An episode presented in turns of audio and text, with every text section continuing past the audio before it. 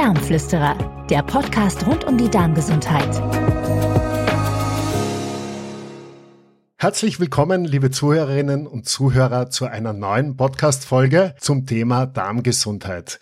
Es freut mich heute ungemein zu einem Auftakt einer interessanten Serie rund um das Thema gesund von den Nieren bis zu den Harnwegen mit Hilfe der modernen Meiermedizin eine Expertin auf beiden Fachbereichen als Gesprächspartnerin zu haben. Frau Dr. Katharina Kollerik ist seit 2012 Allgemeinmedizinerin in Wien und seit 2017 Urologin und Meierärztin. Als so umfassend ausgebildete Ärztin, Fachärztin, was hat dich, Katharina, dazu bewogen, die Diagnostik und Therapie der modernen Meiermedizin in deinem beruflichen Alltag zu nutzen, beziehungsweise auch initial einmal zu erlernen? Ja, hallo Sepp, danke für das Interview. Ich arbeite in meiner Wiener Wahlarztordination für ganzheitliche Urologie und Allgemeinmedizin und ich sehe und behandle den ganzen Menschen, nicht nur die Symptome. Als Meierärztin baue ich eine Brücke zwischen der Urologie und der modernen Meiermedizin.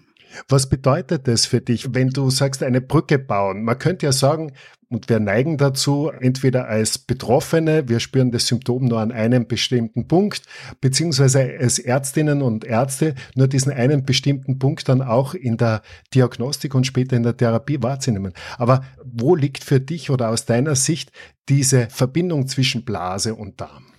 Ja, also Blase und Darm sind enge Nachbarn kann man sagen. Und wenn es dem einen Nachbarn nicht gut geht, dann wirkt sich das auf den anderen aus. Beispielsweise können Nahrungsmittelintoleranzen oder übermäßiger Kaffeekonsum eine überaktive Blase verursachen bei Männern und Frauen. Wenn man sich um den Darm kümmert, werden viele urologische Beschwerden besser. Etwas, das die Schulmedizin oft übersieht. Zum Beispiel wer Verstopfung hat, bekommt ein Abführmittel, anstatt die Ursache zu beheben. In der modernen Meiermedizin versucht man ja ganz klar, einen hinter die Entstehung von Symptomen zu blicken. Es ist immer eine Kausalitätskette, die unterschiedlich wie eine Treppe viele Stufen beinhaltet und uns letztendlich an einen Punkt führt, wo wir dann den Arzt oder die Ärztin aufsuchen. Und wenn es um den Bauch geht, bin ich ganz bei dir, anatomisch enge Nachbarn. Und ich glaube, jeder von uns weiß, was für ein gutes Gefühl ist, wenn der Toilettenbesuch ein angenehmes Gefühl hinterlässt. In der modernen Meiermedizin sind es ja gewisse Säulen, die wir ernst nehmen in der Diagnostik, aber dann vor allem letztendlich auch die Therapie. Es ist da darum zu tun, dass man die Säuberung des Darms vorantreibt.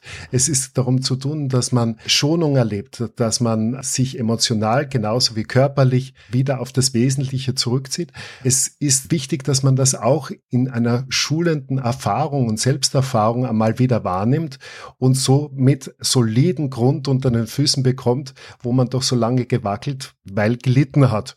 Und dann, und das ist das Schöne ist, einfach diese langfristige Selbstheilung, die damit wieder ihre Geschwindigkeit und ihre Dynamik aufnimmt. In unserer Serie zum Thema gesund von den Nieren bis zu den Harnwegen mit der modernen Meiermedizin geht es aber heute ganz speziell um die Männer. Liebe Katharina, wenn Männer deine Praxis betreten, was sind so die häufigsten Themen? Was sind die häufigsten Beschwerden, mit denen sie sich plagen oder an dich wenden? Zuerst möchte ich mal sagen, dass die Urologie prinzipiell für alle da ist. Also Männer, Frauen und Kinder, was auch mein Hauptgrund war, dieses Fach zu wählen, weil ich eben alle drei behandeln wollte. Und speziell bei den Männern sind häufige Beschwerdebilder in der Praxis Müdigkeit, Erektionsstörungen, Testosteronmangel, Verdauungsbeschwerden, häufiger Harndrang, Probleme beim Wasserlassen durch gutartige Prostatavergrößerung, Diabetes, Bluthochdruck, wiederkehrende Prostataentzündung, chronische Beckenschmerzen. Also du siehst, es ist schon einiges, mit dem man da konfrontiert ist. Und all das lässt sich in irgendeiner Art und Weise durch die moderne Meiermedizin verbessern. Äh, was würdest du da als den verbindenden Konnex sehen? Weil diese Erkrankungen ja wirklich, da geht es um, wie soll man sagen, Organketten oder Organsysteme, die ja urologisch determiniert sind, ganz klar. Aber trotzdem sagst du, du kommst in deiner Praxis mit deinem therapeutischen Repertoire aus der Meiermedizin kommend gut weiter im Sinne der Patienten. Was ist da die, die Verbindung? Ja, also wenn wir uns jetzt anschauen, was sich im Bauch so befindet, sind das grob gesagt Leber, Magen, Dick- und Dünndarm, Nieren, Milz und Blase. Und ein geblähter, entzündeter, geschwollener Darm braucht einfach mehr Platz und dehnt sich in alle Richtungen aus. Dadurch wird der Bauch dann größer. Die Wampe ist nicht immer nur Fett. Oft ist das zum Beispiel nur Luft oder ein großer Teil davon. Und der Druck auf die anderen Organe nimmt dann zu, speziell die Blase leidet darunter. Es kommt zu häufigerem Harndrang. Das betrifft übrigens auch Männer, Frauen und Kinder. Und das ist die mechanische Komponente. Wenn jetzt weiterhin zu schnell, zu viel und das Falsche, Stichwort Fastfood, sehr eiweißreiche, fleischlastige Ernährung zu den falschen Zeiten gegessen wird, kann es auch noch zu Unverträglichkeiten oder sogar Nierensteinen kommen.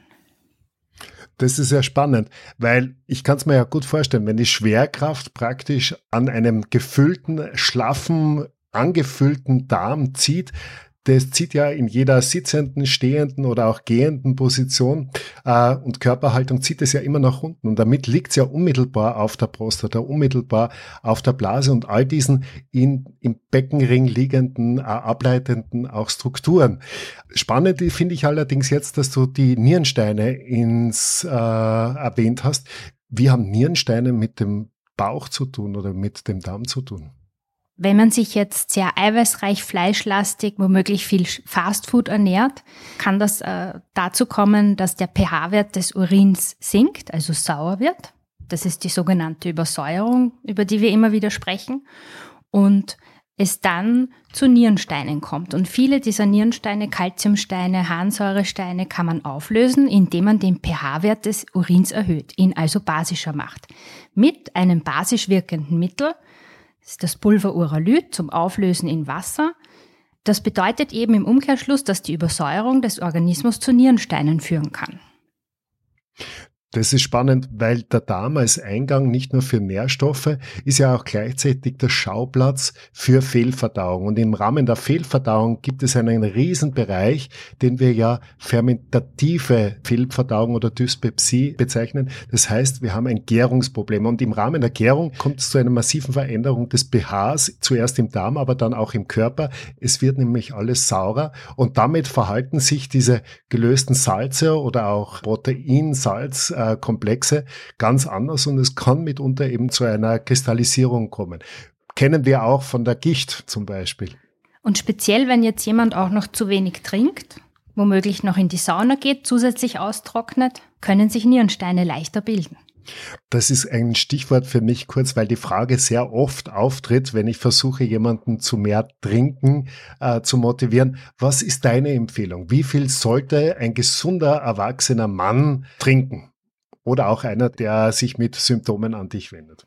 Wenn das jetzt ein Nierensteinpatient ist, empfehlen wir immer, die Reduktion von tierischem Eiweiß, also weniger fleischlastig zu essen, mehr Obst und Gemüse zu essen, also eine, eine basische Ernährung. Und äh, die Harnmenge sollte dann pro Tag zweieinhalb Liter überschreiten. Zweieinhalb Liter trinken, drei Liter trinken wäre für Nierensteinpatienten gut, damit es zu keiner Wiederholung der Steinepisode kommt. Okay, da würde ich mal annehmen, dass jemand, der auch sportlich sehr aktiv ist, natürlich noch ein Quäntchen mehr trinken sollte, weil er einiges an Flüssigkeit auch über Aus-, Abatmen beziehungsweise Schwitzen, Transpirieren äh, verlieren mag. Also da darf man ruhig zu etwas mehr als zweieinhalb Litern greifen. Ja, natürlich. Man muss dann nur darauf achten, dass man auch oft genug auf die Toilette geht weil die Blasenkapazität sollte eigentlich 500 Milliliter nicht übersteigen, sonst überdehnt man sich die Blase. Also Männer, die sagen, ich gehe erst aufs Klo, wenn ich, also ich kann einen Liter halten, das ist nicht unbedingt gut, weil das einfach die Blase auch schädigen kann. Das heißt, wenn ich jetzt dreieinhalb Liter am Tag trinke, muss ich mindestens siebenmal auf die Toilette gehen. Oft höre ich das, wenn man jemanden empfiehlt, der soll da wirklich ordentlich trinken, kommt dann gleich die Antwort, ja, aber was mache ich dann mit meiner Nachtruhe? Die ist ja dann so arg gestört. Ich muss dann so oft in, aufstehen in der Nacht, äh, weil ich es nicht gewohnt bin, so viel zu trinken. Was sagst du diesen Patienten oder was empfiehlst du da? Da empfehle ich dann zwei Stunden vor dem Schlafengehen nichts mehr zu trinken. Also die Hauptmenge am Vormittag, zum Mittag, am frühen Nachmittag zu trinken und ab 17 Uhr das schrittweise ein bisschen einzuschränken. Äh, wie siehst du das mit Mineralwässern zum Beispiel? Besser als Cola. okay, damit kann man sich gut, damit kann man sich gut abfinden. Das ist sehr fein. Wenn du die Möglichkeit hast, eben deinem Patienten so weit einmal sensibilisiert hast, dass der Darm wichtig ist für auch gesunde Nieren und ein gesundes äh, Harnwegssystem. Wie siehst du da die Darmsanierung nach Meier? Was wäre da der, der nächste Brauch? Gerade auch in der Selbsterfahrung. Die Menschen kommen ja her, zeigen, da habe ich Schmerzen und sind sich wahrscheinlich manchmal gar nicht so sehr bewusst, dass der ganze Bauch eher schmerzt, wenn man den einmal angreift. In meiner Erfahrung ist nur ein gesunder Bauch ein glücklicher Bauch. Das heißt, ein ruhiger Darm, der nicht ständig Blähungen, Durchfall oder Verstopfung verursacht, sondern gut arbeitet, ist eben unser Ziel bei einer Darmsanierung nach Meyer. Und die Darmsanierung bringt Ruhe ins System, damit der Körper sich wieder selbst regulieren kann und zielt einfach darauf ab, die Bakterien, die gegen uns arbeiten, zu minimieren und unsere Freunde, die in unserem Sinne arbeiten, zu vermehren.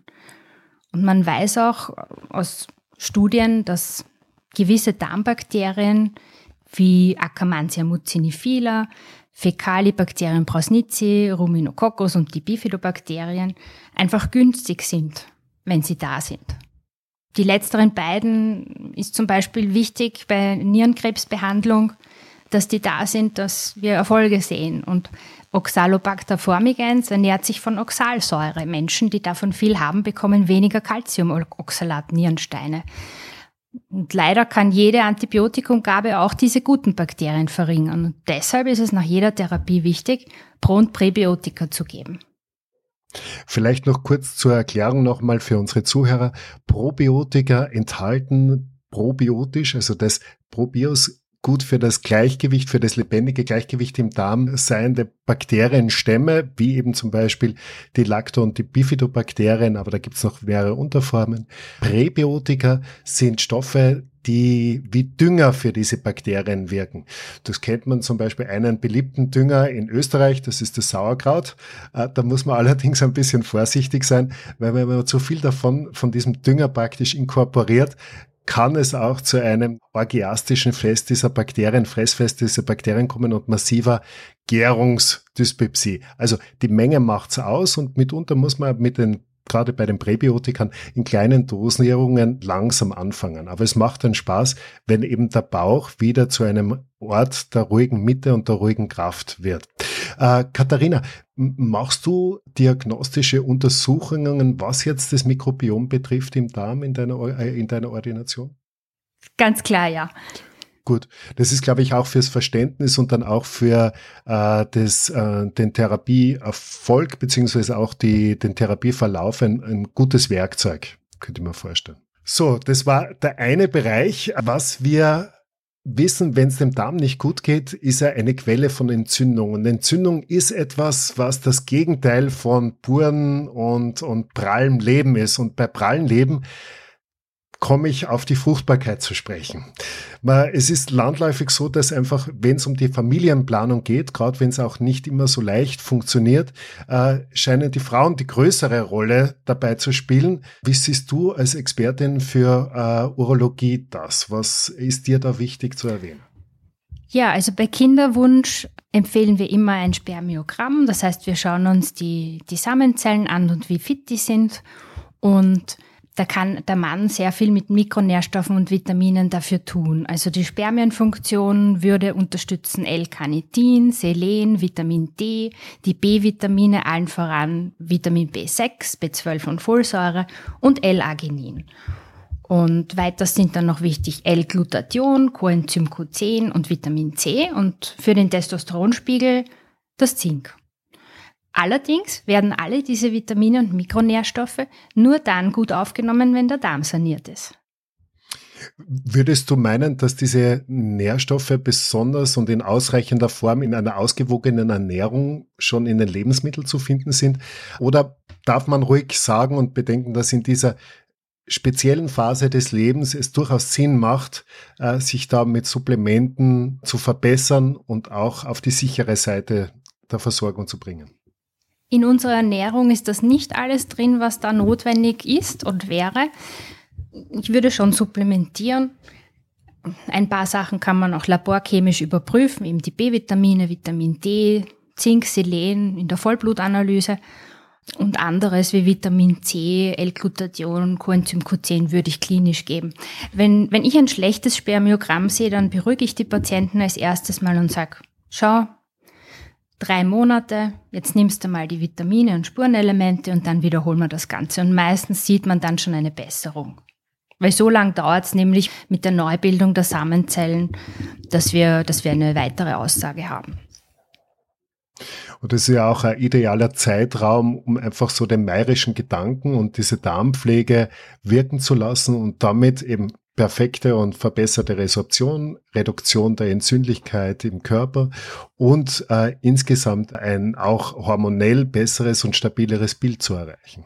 Das ist fein. Wie verändert sich in deiner Wahrnehmung die, die Sexualität, die Wertigkeit von Sexualität, die äh, auch die damit verbundenen emotionalen Aspekte der Sexualität im Laufe eines Männerlebens? Wo liegen hier die Mythen, die Wahrheiten? Ich weiß, man kann nicht auf alles eingehen, aber was würdest du unseren Zuhörern heute gerne mitgeben? Ja, also in der Praxis sehe ich bei jungen Männern hauptsächlich Erektionsstörungen und Performance-Druck durch unrealistische Darstellungen in Pornos und eben auch dadurch Versagensängste, die dann zu einer Abwärtsspirale führen. Bei den älteren Männern, also ab dem 40. Lebensjahr, sinkt dann der Testosteronspiegel jährlich um circa ein Prozent. Im Laufe der Zeit kann es dazu Paardarm kommen, das nennen wir das partielle Androgendefizit des alternden Mannes. Da wäre Kraftsport günstig und gesunde Fette, also Omega-3-Fettsäuren, genug Schlaf, Stressreduktion und die Reduzierung des Bauchumfanges, da sind wir schon wieder bei FX Meyer. Ähm, besonders Dauerstress, also psychischer Stress und verschiedene Medikamente, zum Beispiel Lipidsenker wie die Statine, senken den Testosteronspiegel dann noch weiter. Das Testosteron ist aber wichtig für die Libido, das sexuelle Verlangen, die Energie, das Durchhaltevermögen, Muskelkraft, Gedächtnis, Konzentration. Das verbessert die Blutzuckerregulation und die Fettverbrennung, schützt Herz und Gewebe und erhöht zusammen mit dem Östradiol die Knochendichte. Also man kann es durch Kraftsport erhöhen und man kann es aber auch als bioidentes Hormon verabreichen, als Spritze oder Gel. Mhm. Also wenn du das so aufzählst, dann höre ich nicht nur unsere männliche Zuhörer laut aufrufen, hier, hier bin ich, das möchte ich alles haben, sondern es ist natürlich auch für die Frauen im Publikum etwas, was interessant ist. Also es zahlt sich aus, dass man sich wirklich einmal beraten lässt, weil im Laufe des Lebens unsere äh, hormonelle Situation sich verändert. Man kann was dagegen tun. Bitte, Sie sind da keine Opfer, aber letztendlich ist es ein Muss auch für einen selbst aufzustehen und etwas anzugreifen. Und da ist es immer schön, wenn man mit Expertinnen oder Experten wie zum Beispiel mit dir da ins Gespräch kommt. Das Thema Erektionsstörungen ist etwas, was äh, selbst erlebt einen nachdenklich stimmt und auch ein ausgeprägtes Unwohlsein, gerade in einer Partnerschaft lebend, zur Folge hat. Was darfst du oder was rufst du dazu? Ja, also Erektionsstörung ist sehr häufig, sehr oft psychisch bedingt, eben durch den, den Stress, dem wir alle unterliegen, weil wir einfach auch in einer Zeit leben, in der sehr viel von uns abverlangt wird. Das ist schnelllebig und Sexualität ist eben auch eine gewisse Art von Luxus und wenn ich jetzt ganzheitlich erschöpft und müde bin, wird vielleicht dafür nicht mehr genug Energie zur Verfügung stehen. Würdest du dann erwarten, dass diese Person eine Verbesserung der eigenen Libido erfährt, wenn sie im Urlaub ist? Auf jeden Fall. Gut. Also ist es auch eine legitime Frage oder auch Frage, die sich der Patient an sich selbst stellen kann. Wie geht es meiner Libido in meinem stressigen Alltag und wie schaut die Libido aus nach zwei Wochen Urlaub zum Beispiel? Verändert sich da was? Da darf man ruhig Hoffnung schöpfen und da gibt es wahrscheinlich dann auch andere Dinge, an die man denken kann in der Therapie. Also was man immer machen kann, ist, dass man Magnesium oder L-Arginin gibt für eine bessere Durchblutung. Ähm, wenn jetzt bereits äh, Gefäßschäden vorliegen sollten, wie eine Arterienverkalkung oder Arteriosklerose bei Diabetes, dann, dann kann man auch zusätzlich noch die PDE5-Hämmer geben. Also das wäre das bekannte Viagra oder eben Sildenafil, so heißt der Inhaltsstoff. Da blockiert ein Enzym Und dadurch kommt es zu einer verstärkten und längeren Gefäßerweiterung. Nicht nur im Penis, sondern im ganzen Körper. Und wenn wir jetzt mehr Blut haben, dann ist die Erektion auch besser. Das ist so der Mechanismus. Das kann auch eine, zu einer dieser schwerwiegenden Nebenwirkungen führen oder schwerwiegend, weil in der Wahrnehmung dann oft ziemlich einschränkend, nämlich den Kopfschmerzen, die die Patienten erleben oder mitunter auch eine Veränderung in der Herzfrequenz und in der Leistungswahrnehmung. Ja, oder eine, eine verstopfte Nase, weil die kleinen Gefäße auch in der Nase anschwellen. Ja. Das kann passieren, da sage ich dann immer, wenn Sie Kopfweh kriegen, nehmen Sie ein Kopfwehpulver und sonst halt ein Nasenspray. Also es sind jetzt keine schlimmen Nebenwirkungen. Es wirkt eben auf den ganzen Körper und es gibt auch Kardiologen, die sagen, es ist das beste Herzmedikament, weil die kleinen Gefäße im Herz eben auch erweitert werden. Wenn es eben so atherosklerotische Veränderungen gibt, was könnte man sonst noch an therapeutischen Maßnahmen setzen? Man könnte noch direkt auf dem Penis eine Stoßwellentherapie machen. Durch Stoßwellen wird eine Gefäßneubildung bewirkt und dadurch kommt bei sexueller Stimulation dann mehr Blut in den Penis und die Erektion wird besser. Macht man wiederholt, so sechs bis zwölf Mal. Das lasst man machen beim, äh, beim Facharzt, bei der Fachärztin für Urologie. Genau. Okay, wunderbar. Äh, wie siehst du da die Rolle äh, von sogenannten Zivilisationserkrankungen, wenn es um das Thema Erektion geht und Libido im Allgemeinen. Das metabolische Syndrom mit Bluthochdruck, Diabetes oder eben eine, eine Insulinresistenz und generell ungesundes Leben, Gewohnheiten wie zum Beispiel Rauchen, das, das kann eben alles zu Erektionsstörungen auch führen. Mhm. Wie siehst du das Thema Schlaf dabei? Wäre auch wichtig genug und, und erholsam schlafen. Also ich empfehle meinen Patienten, um, um sich lange als gesunden Mann zu erleben, empfehle ich eigentlich einen gesunden Lebensstil und wenn es möglich ist, einmal im Jahr eine Meierkur zu machen. Es äh, gab da auch eine interessante Studie der Universität von Illinois an 700.000 Veteranen, wo man eben acht wichtige Gewohnheiten identifiziert hat. Die erste wäre körperlich aktiv sein, dann die zweite nicht rauchen, die dritte nicht von Opioid-Schmerzmitteln abhängig sein. Und allein diese drei Faktoren haben das Sterberisiko jeweils um 30 bis 45 Prozent erhöht. Und dann kommt eben, was du gesagt hast, äh, gut und regelmäßig schlafen, gut mit Stress umgehen können, sich gut ernähren, da sind wir wieder bei FX Meyer, wenig Alkohol trinken und positive soziale Beziehungen zu pflegen. Wenn ich das alles schaffe, dann bin ich schon, schon super aufgestellt. Aber ich kann zu jeder Zeit jeden dieser Faktoren integrieren und etwas tun und ich kann zu jeder Zeit erfolgreich sein damit. Liebe Katharina, das war ein fantastisches Schlusswort für die heutige Folge, weil da kann sich wirklich jeder was mitnehmen, äh, beziehungsweise auch guten Rat geben an äh, Menschen, die man lieb hat und die man gern hat und die sich plagen und leiden. Liebe Zuhörerinnen und Zuhörer, Sie sehen, Sie können sich an äh, Experten und Expertinnen wenden. Bitte nutzen Sie dafür unsere Auftritte auf Instagram oder auch auf Facebook beziehungsweise die Therapeutenliste auf der äh, Homepage der Internationalen Gesellschaft für Meiermedizin. Es gibt viel zu entdecken und Sie werden in Ihrer unmittelbaren Nähe auch fachkundige Hilfe finden. Es war mir eine große Freude, lieber Katharina, dass wir heute miteinander sprechen durften und ich freue mich schon auf unseren nächsten Beitrag, wo es dann um das große Thema der Harnwegsinfekte geht, die ja so viele Menschen plagen, mitunter auch wiederkehrend. Und was du als Fachärztin für Urologie beziehungsweise auch Fachärztin für Allgemeinmedizin und leidenschaftliche Meierärztin dazu zu sagen hast und zu raten hast. Herzlichen Dank für das heutige Zuhören, liebe Zuhörerinnen und Zuhörer. Ich freue mich auf bald, Ihre Darmflüsterer. Die Darmflüsterer, der Podcast rund um die Darmgesundheit.